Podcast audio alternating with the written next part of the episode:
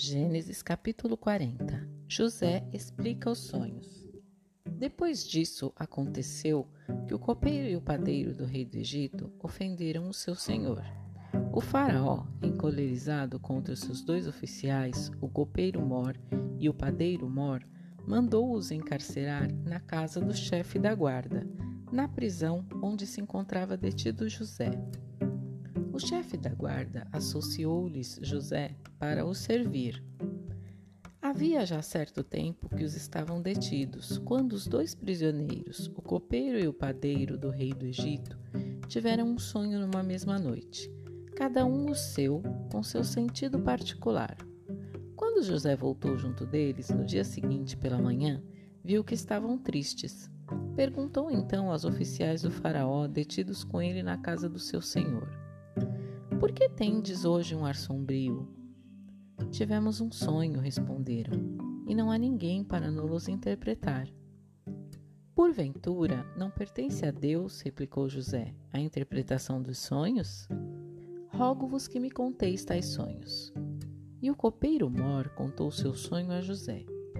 Em meu sonho, disse ele, vi uma cepa que estava diante de mim, e nessa cepa três varas que pareciam brotar Saiu uma flor e seus cachos deram uvas maduras. Eu tinha na mão a taça do faraó. Tomei as uvas e espremi, espremi-as na taça, que entreguei na mão do faraó. José disse-lhe: Eis o significado do teu sonho. As três varas são três dias. Dentro de três dias, o Faraó te reabilitará em tuas funções. Apresentarás ao Faraó sua taça como fazias antes, quando eras seu copeiro.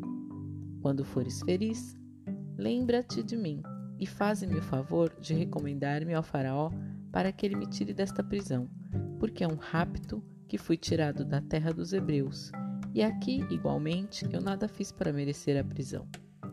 O padeiro Mor, vendo que José tinha dado uma boa interpretação, disse-lhe: Eu também, em meu sonho, levava sobre minha cabeça três cestas de pão branco. Na de cima havia toda sorte de manjares para o faraó, mas as aves do céu comiam-nos na cesta que estava sobre minha cabeça. Eis, disse José, o que isso significa. As três cestas são três dias.